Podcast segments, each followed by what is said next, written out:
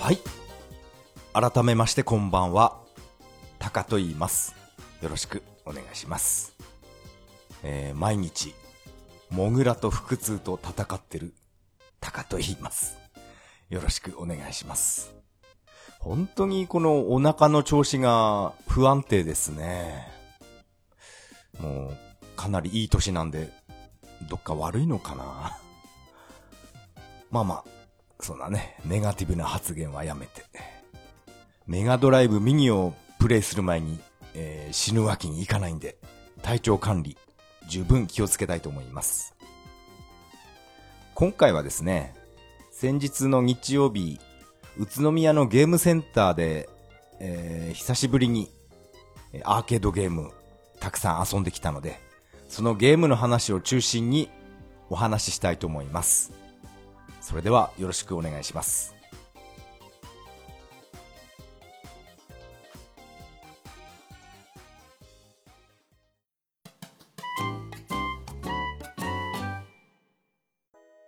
はい。ここからが本編になります。今回はですね、えー先日の日曜日、宇都宮、宇都宮のゲームセンター、プラボー宇都宮店に、え久しぶりに遊びに行きました。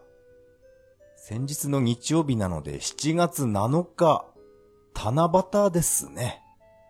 ちょうど七夕の日に私は一人でふらふら、ん？国道4号線をですね、バイクでふらふらしてまして、ああ、久しぶりに、うん、ゲームセンター入ろうかなと思って、そして、ちょっと休憩っていうことで、ゲームセンターに、えー立ち寄りました。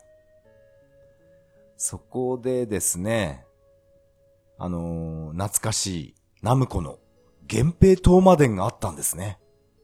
あのゲーム、本当に私、個人的に大好きなゲームで、もう真っ先にプレイしました。私があのゲームハマっていたのは中学生の時だったので、えー駄菓子屋で1回50円だったんですね。でも、もうあれから、あれから30年経ってますね。もうどこのゲームセンターも、もうレトロゲームとはいえ、ワンプレイ100円ですから。まあ100円で私はプレイ始めました。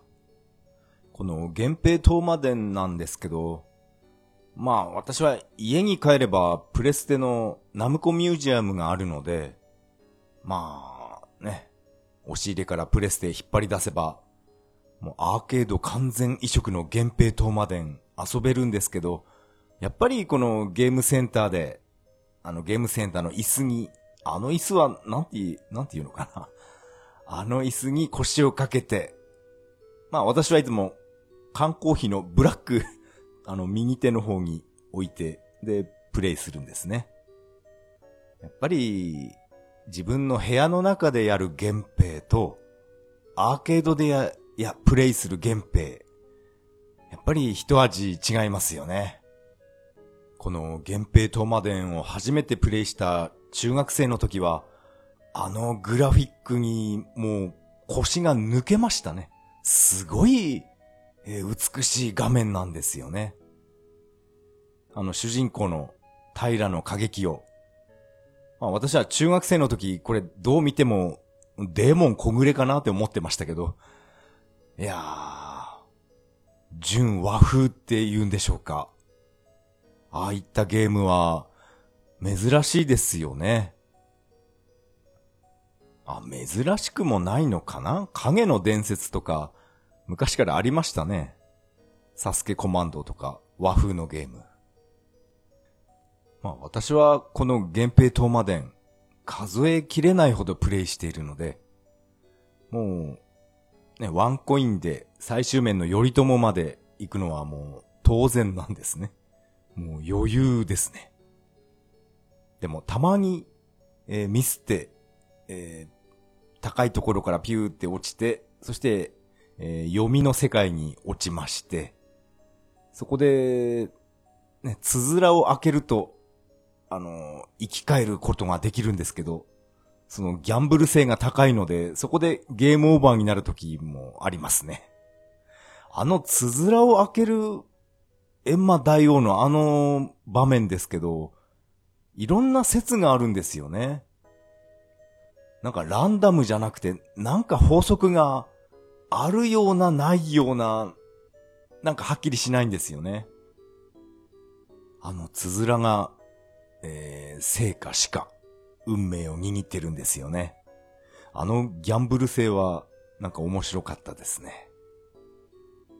私がこの、源平東馬伝をプレイしていたとき、後ろになんかギャラリーが、えー、二人か三人ぐらい、なんかおじさんが立ってましたね。やっぱり私と同じぐらいの、えー、年齢だと思います。まあこんな40過ぎてますから、おそらく30年前プレイした人たちなのかなって思いながら、えー、背中で視線を感じてましたね。俺の方がうまいと、うまいぞって言いたそうな顔してたのかもしれませんね。隠しステージのダジャレの国の生き方とか、もう、そういうところももうすべて、もう覚えてますね。もう何十年も前のゲームなのに、この源平東馬伝だけは、本当にもう隅々まで、えー、プレイしました。ただ、あのー、琵琶法師の倒し方が、あれが、どうしても成功しませんね。あの、バグ技を使った倒し方があるんですけど、えっ、ー、と、昔、ニコニコ動画で見たんですけど、今も残ってるのかな？私はあれは成功したことがありません。ただ、琵琶法師バグって勝手に死んじゃったっていう時があったんですよね。でもそれって、えー、私は、なんか夢、夢の中でも源平島までプレイしてたっていう、そういう時があったんですね。ですから、これは、私は夢だったのかなって、えー、思ってます。なんか夢と現実がわかんなくなってきてますね。かなり昔の、もう子供の頃、えー、見た夢の話なので、あれ、琵琶法師がバグって死んだ時、あれは、夢だったのかな？やっぱり私は当時いつも言ってた駄菓子屋で源平島までプレイしていた、えー、記憶があるんですね。やっぱり夢かな ちょっと、ちょっと自信がありません。ゲームセンター CX で有野課長が源平東馬伝やってます、やってましたけど、あの、琵琶法師、あそこ、あの面でゲームオーバーになる人って、えー、私は初めて見ましたよ。琵琶法師、あれね、ナムアミダ仏って言いながら、ウサギとかカエルのなんか妖怪みたいなものを出してくるんですね。それは、うん、別にものすごい攻撃仕掛けてくるわけじゃないんで、普通に剣でサクサクって切るだけなんですけど、アリの課長は あそこで死んでしまうっていう、もう前代未聞だと思いますよ。でも、うん、それが、うん、あの番組面白いんですよね。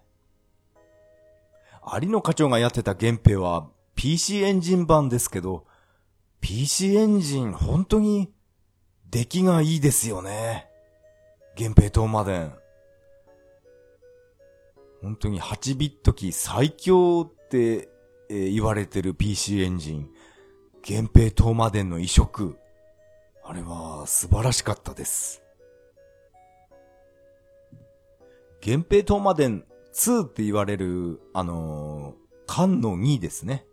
あれは私は Wii のバーチャルコンソールでダウンロード購入しました。あの源平2はちょっと難しいですね。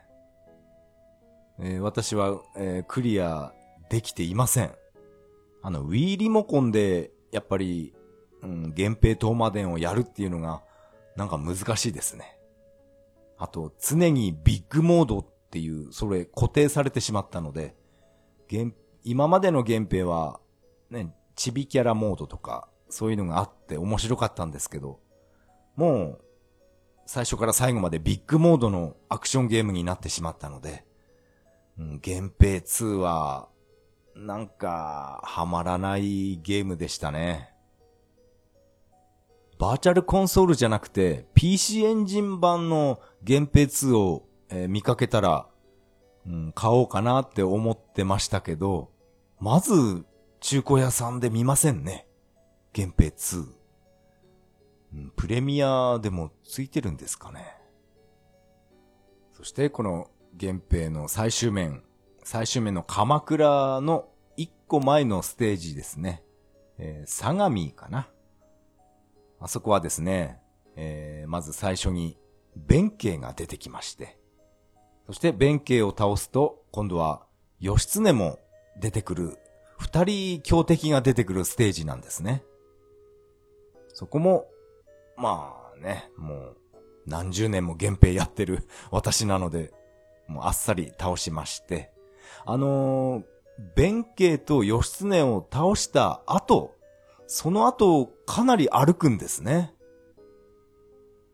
ついに最終面の、えー、頼朝がいる鎌倉へ行くぞっていう、そんな感じで、かなり間があります。その鎌倉までの間が、なんか私は好きなんですよね。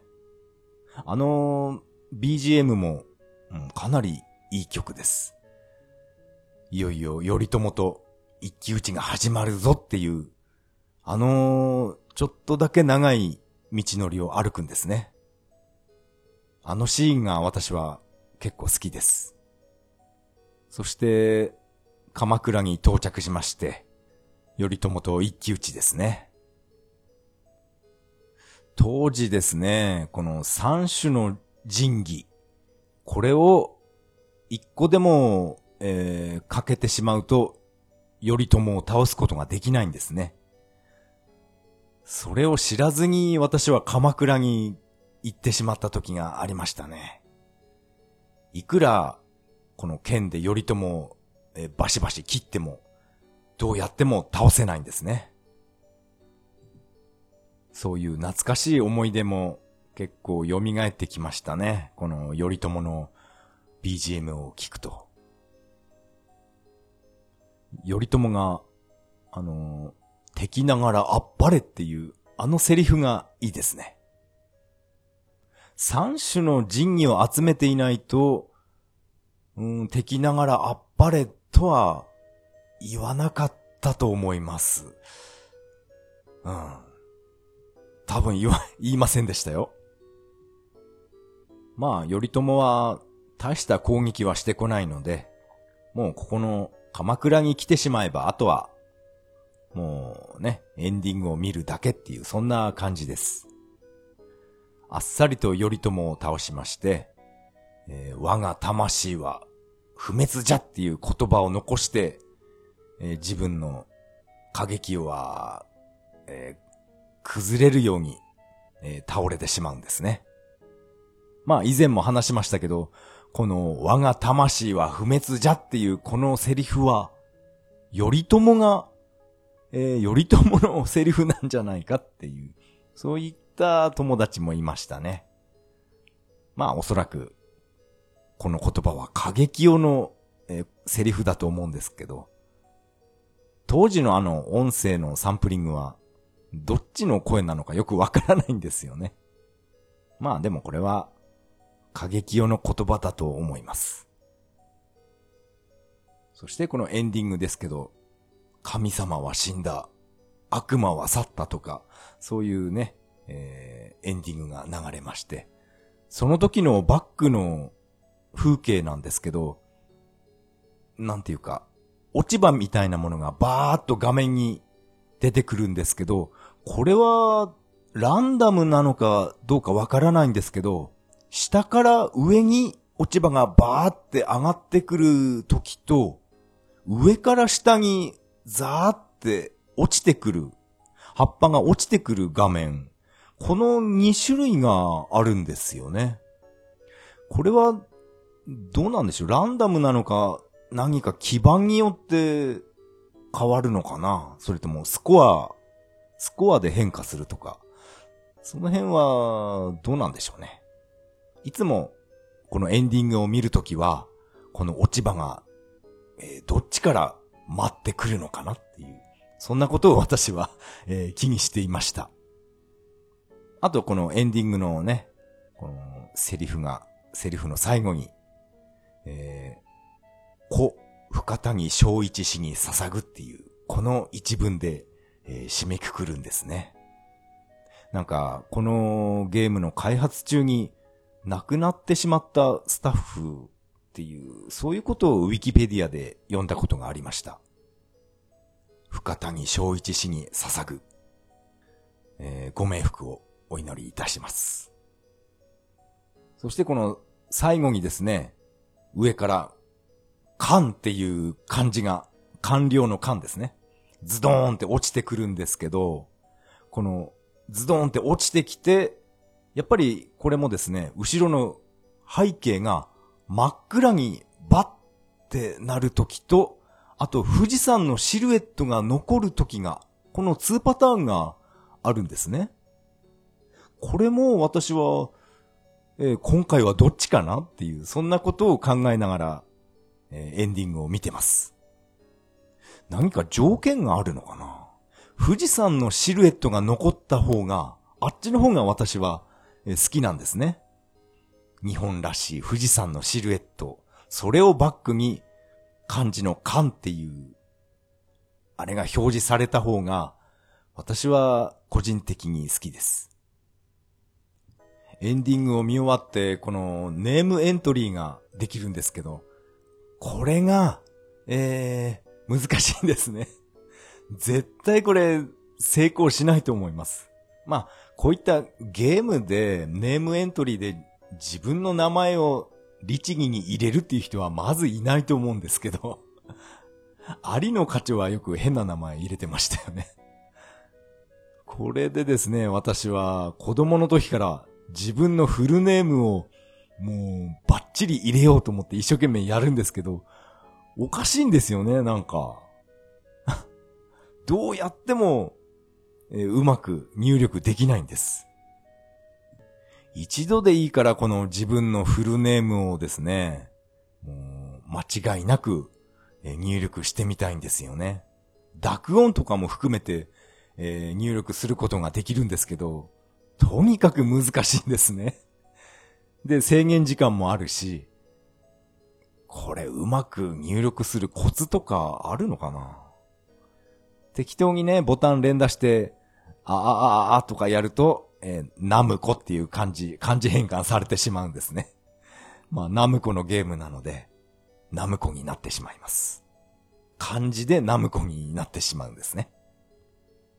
源平東馬伝ももうクリアして、いやー、満足満足っていうことで、えー、ゲームセンター内にあるセブンティーンアイスを、えー、バクバク食べながら、えー、しばらくうろうろしてましたね。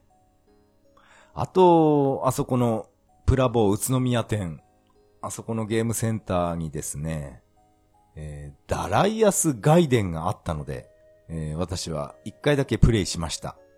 私はあんまりダライアスは経験がないんですよね。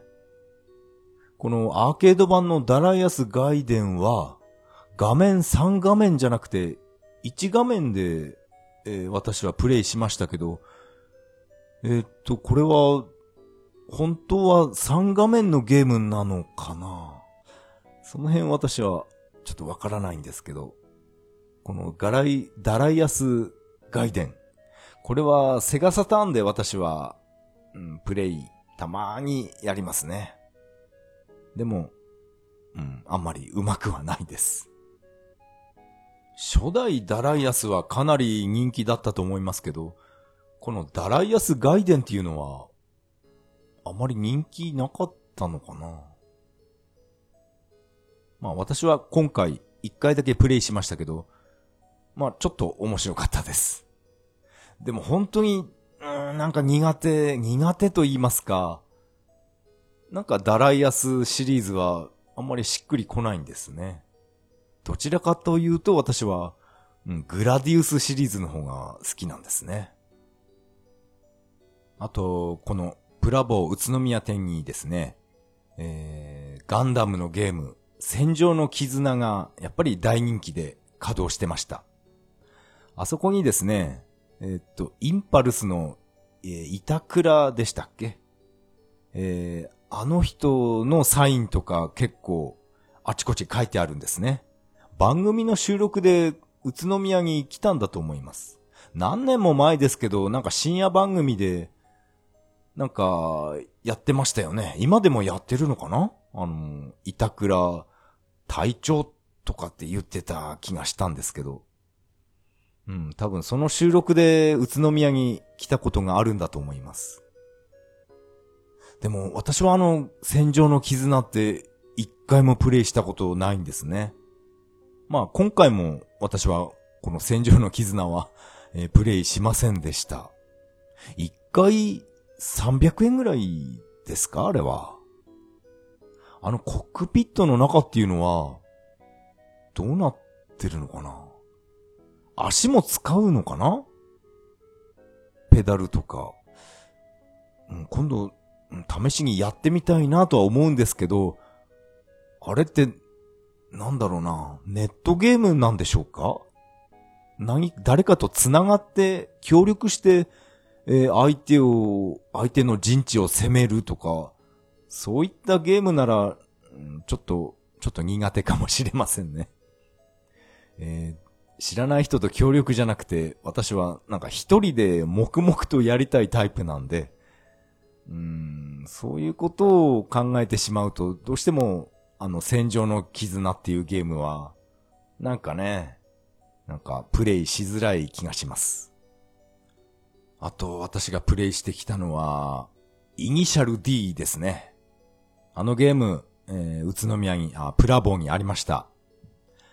えっ、ー、と、イニシャル D、あれ、あ、一番新しいやつなのかな？ゼロって書いてありましたね。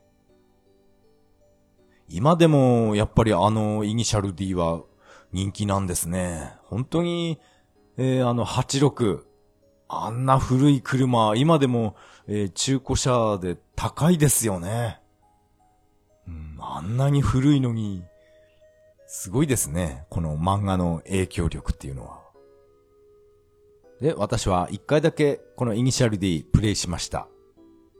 コースはですね、やっぱり私はえー、日光市に住んでいるので、日光いろは坂ですね。私はこのホームコースですから。このコースぐらいしかわからないんですね。実際の峠っていうのは、私はそんな峠を攻めたり、そんな運転はしないので、このね、あの、私が高校生の時から、原付を乗っていた時から、日光いろは坂は大好きなので、まあゲームでもこのいろは坂をえー、選択しました。本当にこのいろは坂は難しいですね。もう上級コースって言っていいと思います。でもまあこれはあくまで、えー、レースゲームなので、思いっきりガードレールにボコボコぶつけながら私は、えー、プレイしてましたね。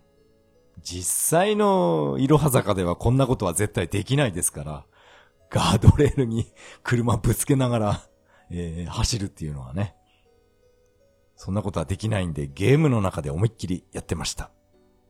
この日光いろは坂の第二いろは坂ですね。下りの方ですね。あそこにですね、えー、何番目のコーナーか、それはわ、わかんないですけど、天狗の像が、天狗が立ってるんですね。あれをきちんと再現してくれたのは、プレステ2版のイニシャル D。えっと、エクストラステージかな。あのリプレイでですね、ちゃんとあの天狗の銅像を、えー、再現していたのは、あれは、えー、意外でした。あんな細かいところまでよく、えー、このゲーム作った人たち見てるんだなって、えー、かなり感心しましたね。この日光に住んでる地元の人も、あそこのコーナーに天狗が立ってるっていうことすら、えー、知らない人が結構いましたね。私の友達なんかも、えー、あ、こんなの知らなかったって言ってました。あんな目立たないところに天狗が立ってるのにね、よくゲームで、えー、再現しましたね。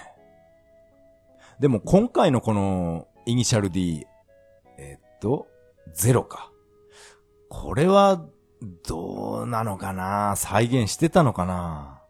アーケードゲームなので、えー、リプレイとかはそんなのは、そんな機能はないので、えー、見、見ることはできなかったんですけど、もしかしたら、きちんとあの天狗の銅像も再現していたのかもしれませんね。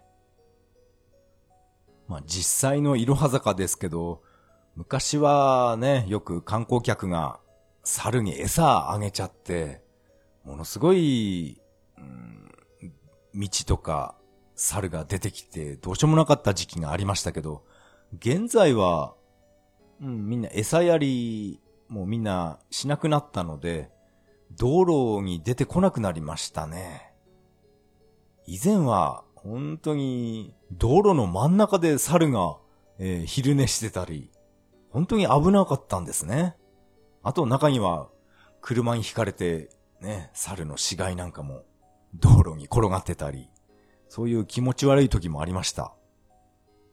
やっぱり野生の猿に餌は与えちゃダメですよね。でも、いろは坂に猿は出てこなくなった代わりに、今度は、えっ、ー、と、商店街の方になんか出てくるみたいなことを、あの、夕方の情報番組で見たことがあります。このお土産屋さんとかで、猿が、ね、お土産、っていうか商品を、えー、荒らしてしまうとか、盗んでしまうっていう、そういう光景を情報番組で見ました。それでですね、このお土産屋のおばちゃんが、レジの横から M16 構えてる画面が それテレビで見た時は笑っちゃいましたね。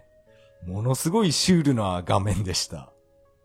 おそらくあれは BB 弾が出るエアガンだと思うんですけど、なんかね、なんか普通のね、おばちゃんがあの M16 構えてる、あの、あの構図がすごい笑いました。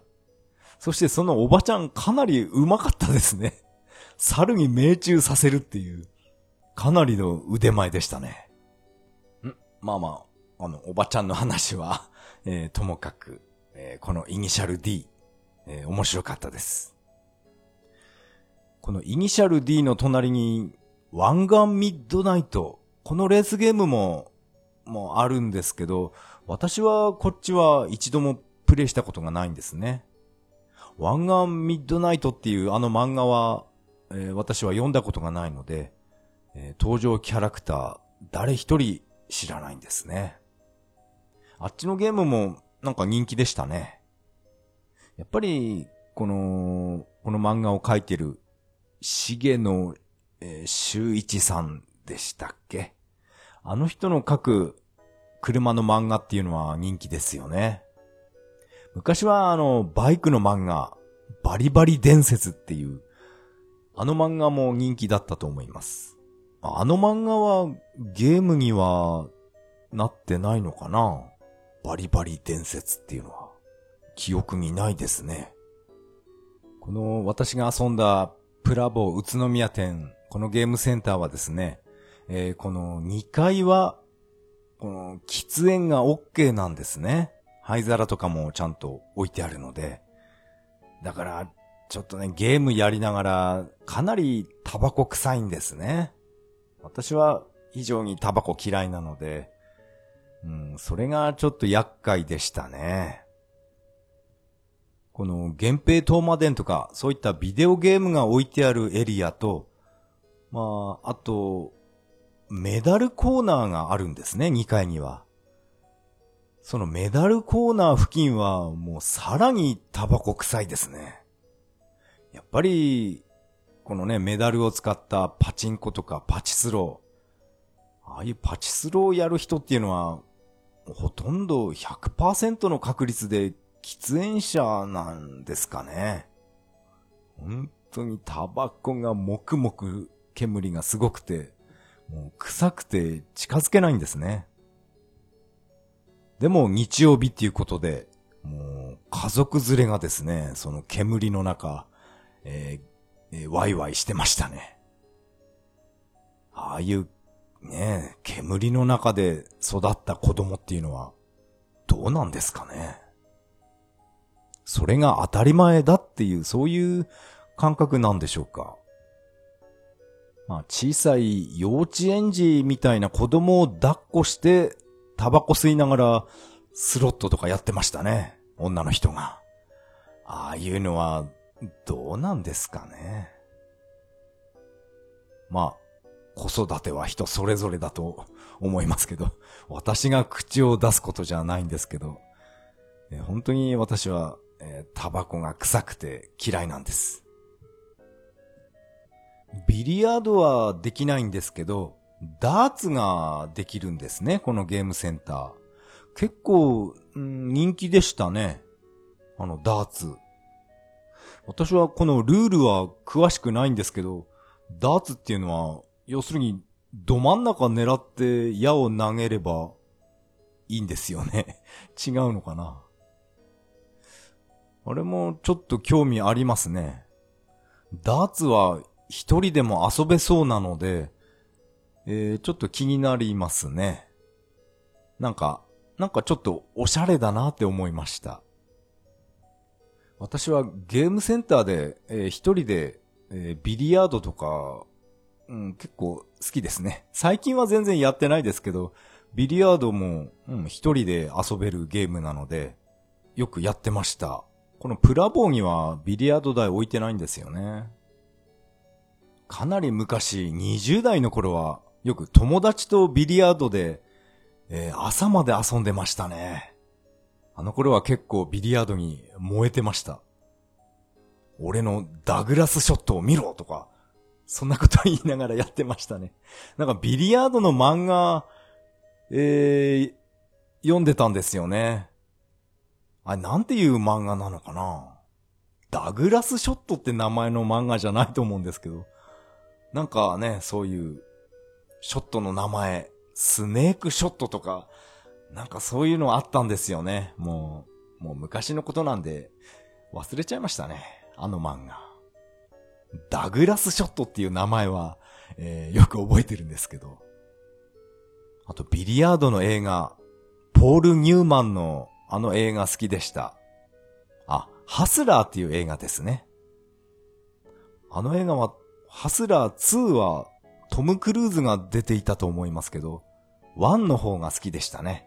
ポール・ニューマンが主人公のビリヤードの映画。かっこよかったです。あの、ビリヤードの9、あれも、えー、凝り出すと、とんでもない高いんですよね。何十万もするような9、えー、売ってましたね。私は、そこまでは、えーはまらなかったんですけど、うん、ピンからキリまで本当にあるんですね。そう考えると、あの、ダーツの矢も、もしかしたら、めちゃくちゃ高いのかな値段は、私は全然知りませんけど、ダーツの矢、一本、10万円とかするのかなそんなにはしないのかなうん。ダーツっていうのは、矢は何本使うのかな本当にルール知らないんですよね。一本あればいいのかな？矢は。えー、どうなんでしょう？今回のゲームセンターの話は以上になります。ありがとうございました。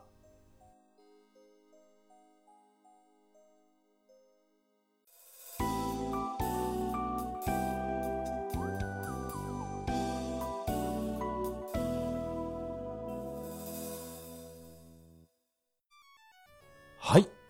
エンディングです。エンディング曲はメガドライブ版ソーサリアンからビューティフルデイになります。第56回目の配信、いかがだったでしょうか？今回はですね、源平討魔伝を中心に、えー、お話ししてみました。源平討魔伝。もう1986年のゲームなんですね。33年前ですか。もうそんな33年も経ったんだって、えー、不思議な気持ちになりますね。頭の中は何にも変わってないような気がするんですけどね。プレステのナムコミュージアムに収録されている源平東馬伝の実写版ですね。あれが、うん、非常に印象に残ります。この実写版の源平東馬伝、えー、私は YouTube にアップロードしたことがあるので、えー、今回この、ポッドキャスト URL、えー、貼っておきますか。まあ、興味がある方は、えー、ご覧ください。あ、YouTube で、えー、思い出しましたけど、私はこのメガドラミニ関係の、えー、YouTube いっぱい見ました。そしてですね、このメガドライブ大好きの外国人、ハイテンション外人のハイガイっていう、この YouTuber の人初めて見ました。いやー、面白いですね。ものすごい流暢な日本語で、えー、このハイガイ。ハイガイっていう名前なのかな？ハイテンション外人の略なんですね。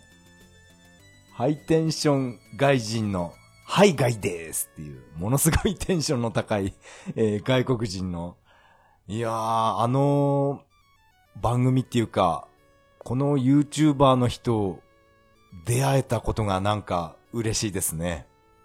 こんなにもメガドライブ大好きな外国人の人がいたんだっていう、すごい嬉しかったです。本当にメガドライブ、あ、メガドライブだけじゃなくて、えー、ゲームが大好きなんですね、この人。いやー、本当に、えー、このチャンネルに出会えてよかったなーって思いました。あ、それとですね、えー、桜大戦この YouTube もいっぱい見ました。新桜大戦ですね。それで検索してみますと、やっぱり、この桜大戦大好きな人がいたんですね。えっと、そのチャンネルは、第一形態マグチャンネルっていう名前なんですね。まあ、えー、あの人は、ちょっと白髪混じりのおじさんで、えー、私と同じぐらいなのかなちょっと詳しい年齢はわからないんですけど、ユ、YouTuber でいいのかな？あの人。本当に桜大戦のことを、もう熱く熱く語ってる人なんですね。でも、ものすごい落ち着いた感じの口調で、丁寧な言葉遣いの方で、すごい聞きやすいんですよね。私はああいう落ち着いた丁寧な言葉遣いの人っていうのは、すごい、えー、話が聞きやすいんですね。ものすごい早口で、ね、まくし立てるような話し方の、そういう YouTube っていうのは私は、まあ見ないんですね。うるさいんで。本当にこのマグチャンネルっていう、あの人、すごい好感持ちましたね。ずっと何時間でもこの人の話聞いていたいなって思いました。まあ中にはね、ゲーム好きなのはわかるんですけど、やたらとなんかね、上から目線と言いますか、なんか評論家気取りみたいな人も、えー、YouTube の動画でいっぱい上がってますね。そういうのは私はちょっと不快に感じるので、えー、見ません。私はこのマグチャンネルっていう、えー、この人、えー、チャンネル登録しました。なんかこの人は、奥さんも、なんか桜大戦が好きだみたいなことを、なんかポロッと言ったような勘違いかな。なんかそんなのを聞きました。いいですね。やっぱ家族でゲーム好きっていうのは、うん、なんか私は羨ましいなって思うんですね。このマグチャンネルですけど、どうしてこの桜大戦5は失敗したのかとか、そういうことをものすごい、えー、詳しく分析してわかりやすく、え、説明していました。本当にこの人、頭いい人なんだなって私は思いましたね。ものすごい落ち着いた、えー、語り口なんですけど、たまにね、ものすごいテンション上がって、桜大戦のこの曲好きなんだよって急にテンション上がる時があったので、その時ちょっと面白かったですね。本当にこの人桜大戦シリーズ、本当に大好きなんだなっていうのが、えー、こちらにも伝わりました。すごいですね。桜大戦シリーズ全部エンディングまで、えー、きちっとプレイしているっていう人は、えー、私は、私の周りにはいませんね。だいたい桜大戦5あれでもう途中でやめたっていう人、まあ私も含めてですけど、桜大戦5を全キャラエンディング見たっていう人は、すごいと思いますよ。私はあの5、途中で挫折しました。桜大戦5の登場キャラクター全員言えないですからね。うん、主人公のエリカあ、エリカじゃなかったか。なんだあれは。ジェミニか。そっか。エリカは3ですね。もうこんな感じなので、桜大戦5は、もうどちらかというと嫌いな方になっちゃうかな。でもこの、この人、マグチャンネル。本当に桜大戦愛がものすごいです。なんか癖になりそうな、なりそうな癖になるチャンネルですね。いや、本当にこのマグチャンネルっていうのは、丁寧な言葉遣いで本当に聞きやすいですね。あ、あ丁寧な日本語といえばですね、まあこれはゲームにはあんまり関係ないんですけど、まあ、ポッドキャストも、まあ YouTube もそうなんですけど、今はみんな、うん、ら抜き言葉が標準語になってるんですね。これはもう若い人だけじゃなくて、私が聞いてるポッドキャストでは、おじさんで、岡田敏夫とか、最近全然更新してないみたいなんですけど、岡田敏夫のポッドキャストとか、あと、ヒゲ男爵のルネッサンスラジオ。ああいったポッドキャスト、私面白くて、えー、聞いてるんですけど、ああいったね、私と同じようなっていうか、おじさんたちもみんな、えー、ら抜き言葉がもう普通なんですね。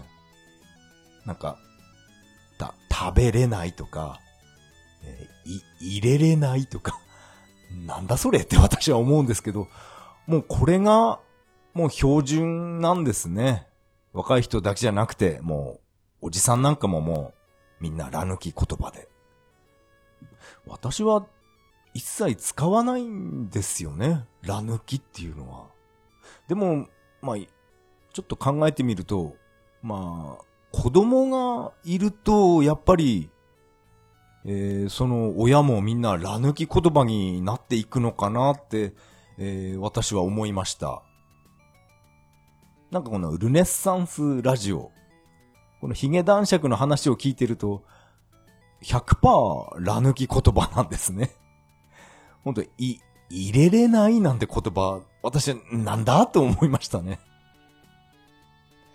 やっぱり、うん、子供、幼稚園とか小学校、まあ子供がら抜き言葉使ってるから、親も映るのかなって私は勝手に考えています。別に、そんなら抜き言葉やめろなんてことは私は言いませんけど、まあ伝わるからいいんじゃないですかね。ただ私は個人的に、えー、食べれないとか聞くと、うんって、えー、感じてます。でも、そういう時代なんだなって、えー、思っています。まあよくテレビ番組で、まあ私は主に、主にっていうか、えー、乃木坂46のあの番組、深夜番組ですね。あれ面白いんで録画して見てるんですけど、やっぱり若い子はえー、私これ、トマト嫌いなんで食べれないですっていう、言葉では食べれないって言ってるんですけど、そしてそのシーンで必ず字幕で、私トマト食べられないんですっていう、こういう補足が、え、字幕で表示されるんですね。えー、何なんですかね、これは。こういうやや、ややこしいことやってるんですね。字幕で丁寧に、えー、食べられないって、えー、表示させるっていう、何なんでしょうね。なんかの番組ですけど、なんかね、こう、そんな、ら抜き言葉なんか、そんな言葉使うなっていう、そういう怒り狂ってるおばさんテレビに出てきましたね。あの人は、な、名前わかんないですけど、職業がマナー講師とかって肩書きテレビで見たんですよね。そんな言葉使うんじゃねえっていう、お前の言葉遣いはどうなんだって言いたくなった、そういった変なおばさんだったんですね。着物かなんか着てたんですよね、そのおばさん。自称マナー講師のおばさん。うん、そういうね、古い人間っていうのは困っちゃいますよね。ああ、確かその番組、その番組だったと思うんですけど、な、なんかね、仕事中、ね、こう、いろいろ仕事教えてるのを、それをスマートフォンで録画して、それが気に入らないっていうおばちゃんがいましたね。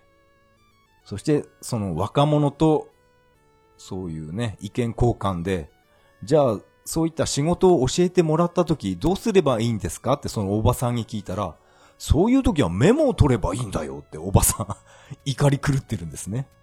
そしたらその若者が、メモを取るのとスマートフォンと録画するの同じじゃないですかっていう、そういう話の展開になりましたね。何なんですかね、おばさん。スマ、スマホをいじってる若い人が気に入らないだけで、うん、確かにメモを取ってるのと同じですよね。うん、何なんでしょう。めんどくさいですね。えー、昔の人間っていうのは。私もどっちかっていうとその部類になっちゃうのかな。うん、昔の人間ですから。私は、えー、ら抜き言葉はなんか合わないんですよね。食べれないとか私は言わないですから。食べれない。あとなんだろう。高いところから降りれないとか言うんですかね。な、降りれない。入れれないとか、なんか不思議な、不思議に感じるんですよね。なんか、レレレのおじさんみたいな感じで、何言ってんのかなっていう。でも私は、ね、そんなのやめろとは言いませんから。まあそういう時代なんです今は。令和ですから。昭和じゃないんですよね。えっと、何の話でしたっけ？何の話だ？乃木坂の話でしたっけ、乃木坂といえばですね、また話脱線するんですけど、なんか、ネプリーグで放送事故っていうのがやたらネット上で騒がれてましたね。あれは乃木坂じゃなくて、欅坂ですか。私は欅坂、あれはあのアイドルグループは誰一人名前わからないんですけど、なんかネプリングでやらかしたみたいですね。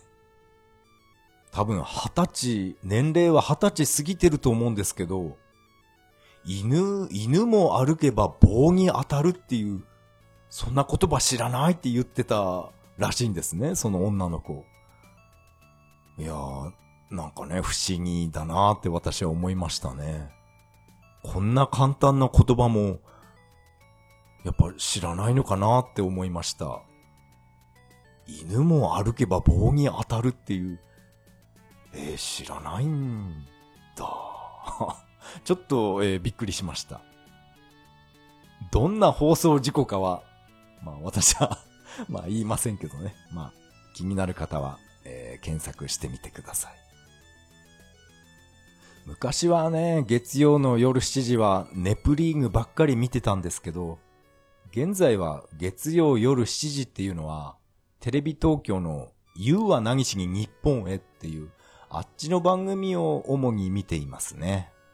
まあ最近は録画したものを、えー、一週間ぐらい経ってから時間が空いた時に見てますけど、うん、ネプリーグよりも、うん、ユーは何しに日本への方が、うん、いろんな外国人を私は見たいんですね。そっちの方が、ああの番組の方が好きですね。なんか話が脱線してばっかりですね。えー、じゃあ、もっと脱線させましょう。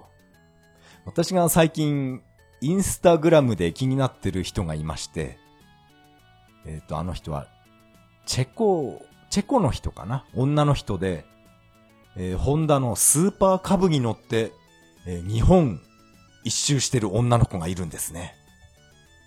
その人は、ツイッターはやってないのかな？インスタグラムとかフェイスブックで一生懸命写真をアップしてます。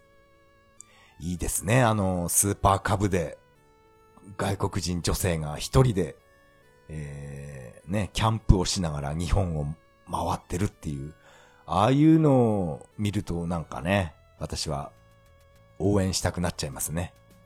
バイク好きなんで。いいですね。バイクで一人旅。でも女性でバイクの一人旅ってやっぱりえー、日本じゃないとできないんじゃないかなって思いました。日本以外の国で、そんなね、一人飛び、一人旅、キャンプでね、野宿とかしてて、うん、襲われたりすると思います。日本はどちらかというと安全だと思うんで、日本だからこんなことができるのかなって思いました。ああいうね、インスタグラムとか見ると、うん、私もスーパーカブ1台欲しいななんて、えー、ちょっと迷っちゃいますね。株は本当にあのバイクは燃費がいいので、いやー、欲しいな。欲しいものが本当に増えちゃいますね。えー、もっと話脱線させましょう。えー、とですね、ちょっと前、あの、任天堂から発表された任天堂スイッチライト。あれですね。私は個人的にもう、がっかりと言います、言いますか。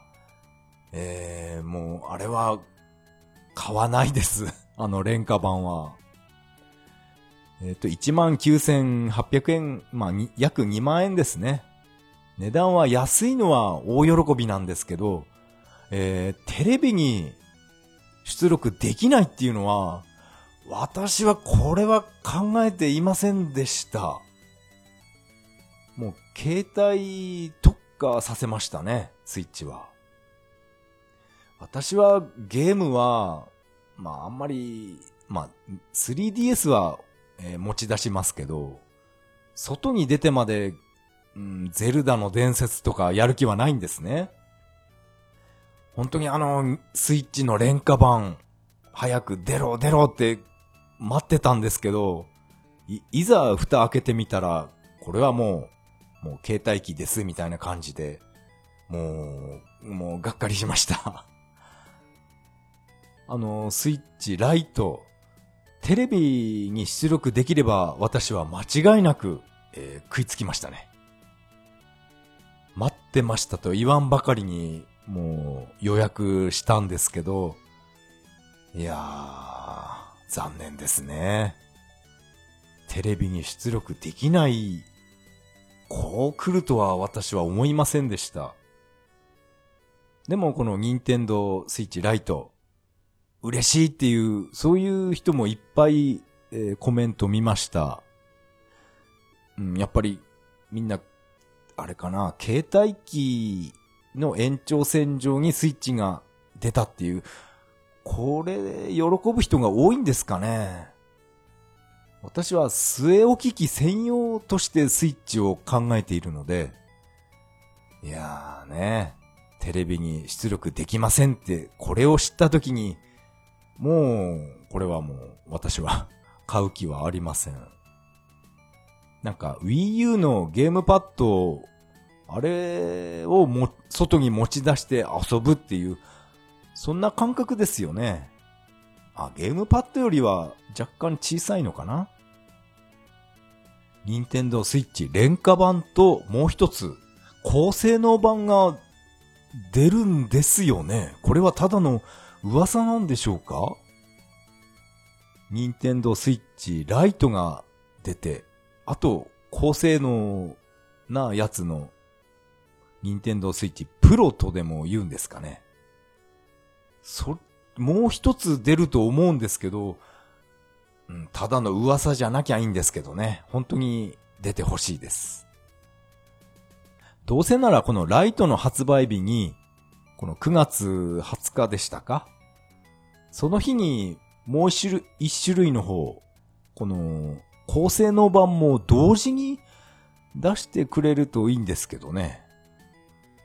まさかこの高性能版もテレビに出力できないっていうことはないと思うんですよね。もしそうだったら、ね、この今発売しているスイッチ買うしかないですね。でもこの今発売されている任天堂スイッチは、まあ以前も言いましたけど、この分解してみると、この充電する部分ですね。USB 部分の、このハンダ付けがとんでもないことになってるんで、この USB 差し込み口を、ここを壊れると、もう、スイッチはもう修理不可能っていう、そんな構造らしいんですね。子供なんだから雑に扱うに決まってるんだから、なんでこの、ね、充電する USB のあそこですね。この、こんなハンダ付けしてるんだっていう。あの分解した動画を見るまでは、まあ私はちょっと、ね、スイッチ買うつもりでいたんですけど、あの動画を見てから、ちょっと買うのをためらってますね。現行のスイッチは。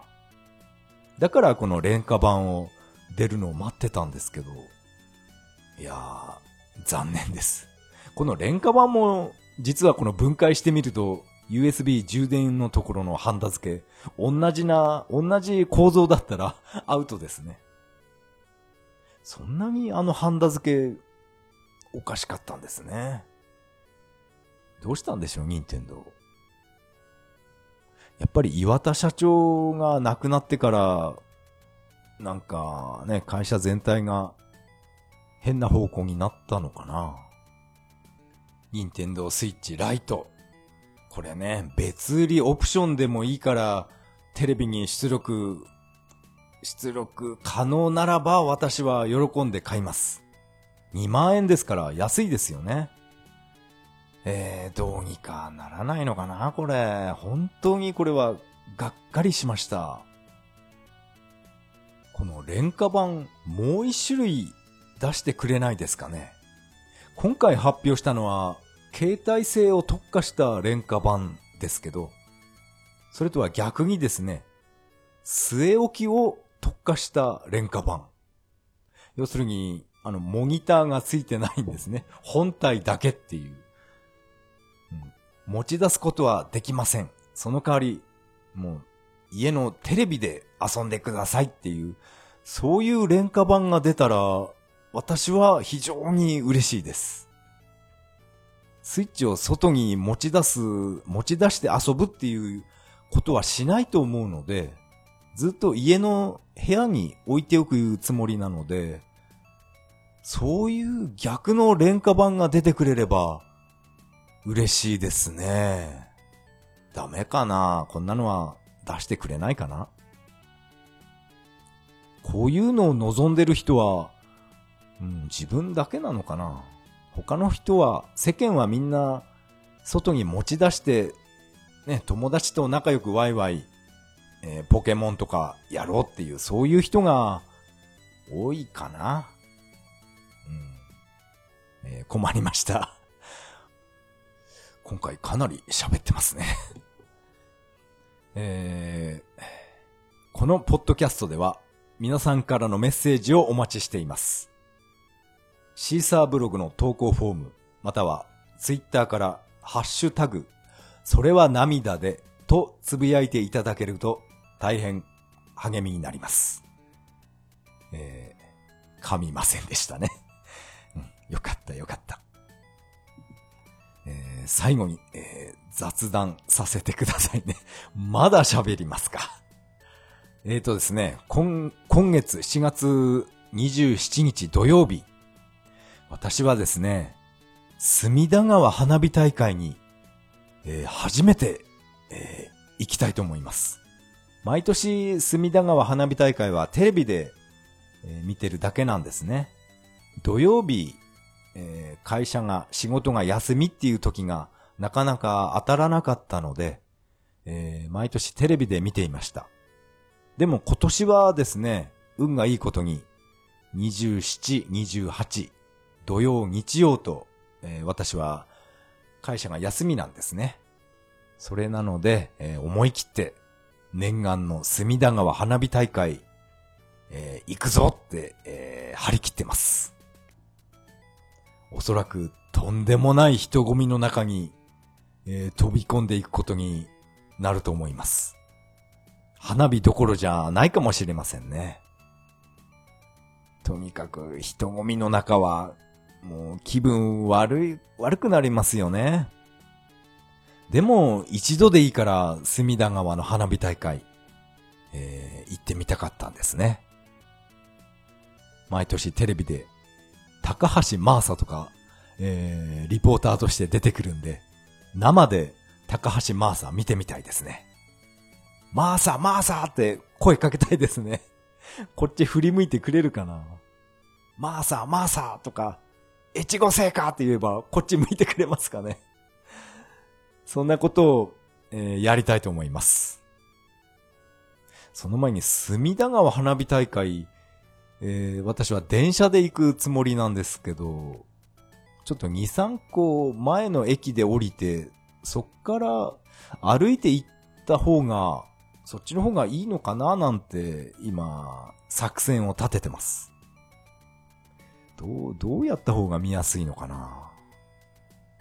ネットでいろいろ検索してみましたけど、この隅田ま、す隅田川花火大会を屋形船から見ようとか、あとヘリコプターから眺めようとか、いろんなツアーといいますか企画が、えー、ネット上にありました。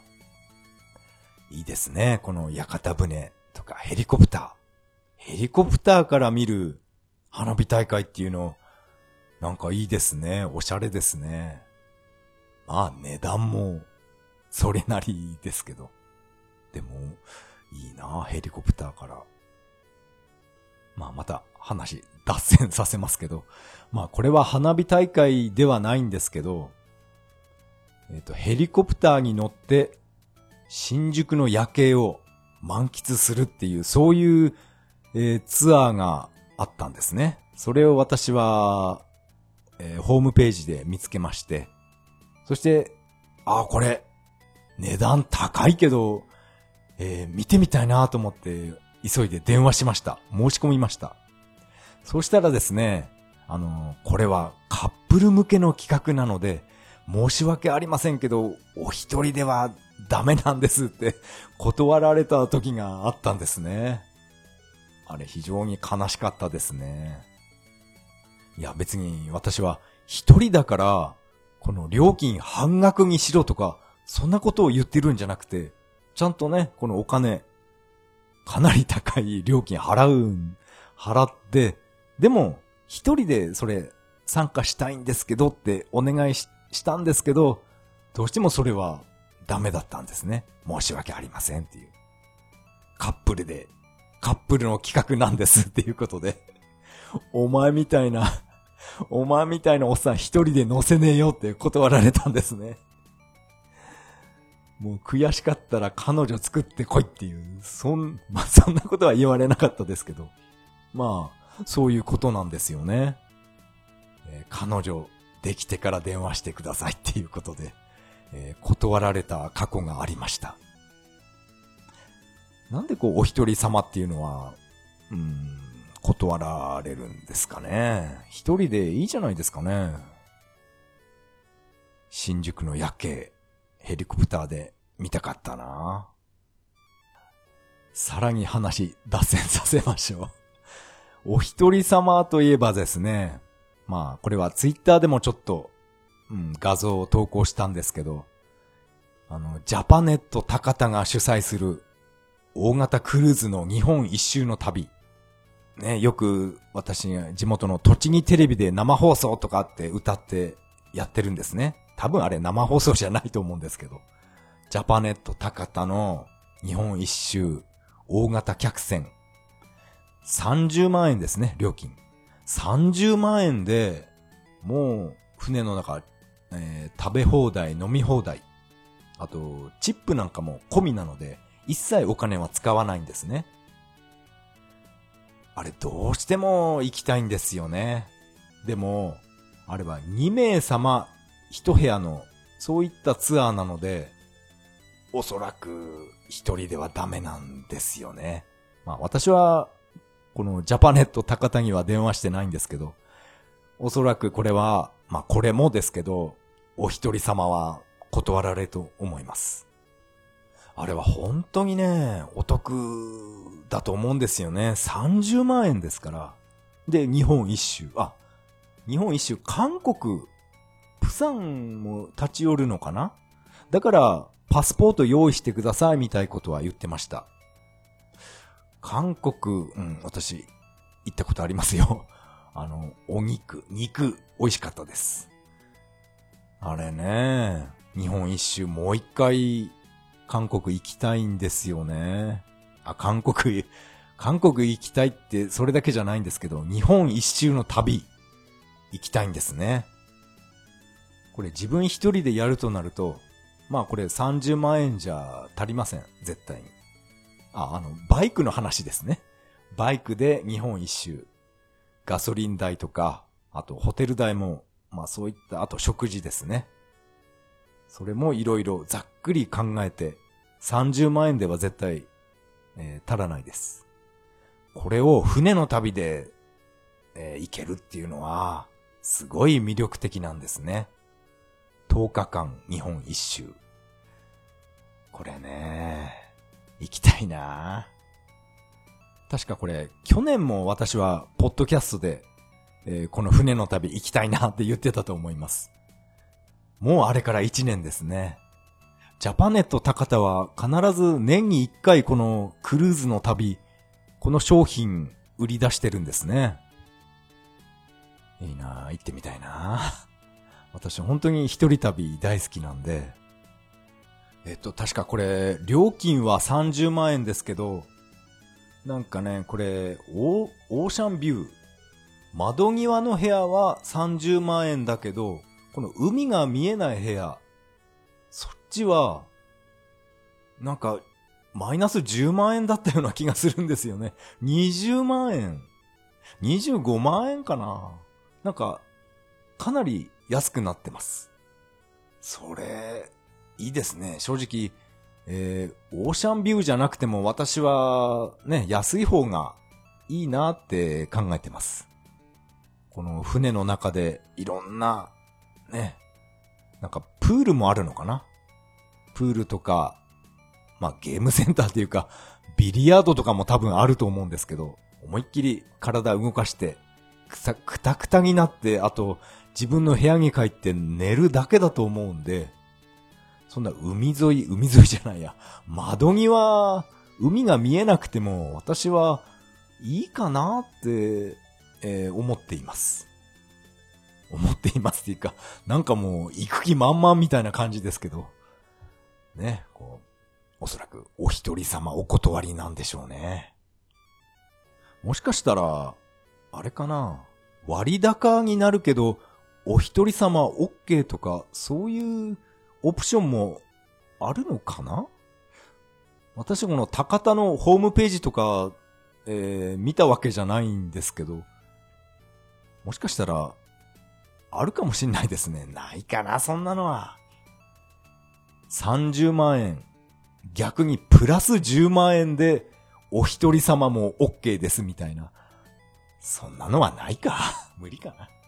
でもまあ、えー、時間があるとき、えー、ジャパネット高田のホームページ、見てみたいと思います。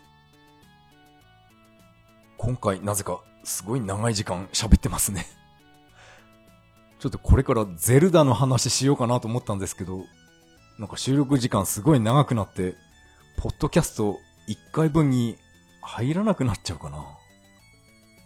ゼルダの話は次回にしますか。またね、クリアできない祠が、祠の題名が、コツコツとっていう名前なんですね。あの祠の話をちょっと、えーしたかったんですけど、今回ちょっと長すぎたんで、えーこの祠の話は次回にしたいと思います。祠の名前、コツコツと。このネーミングセンスがいいですね。それでは、次回配信まで。さよなら。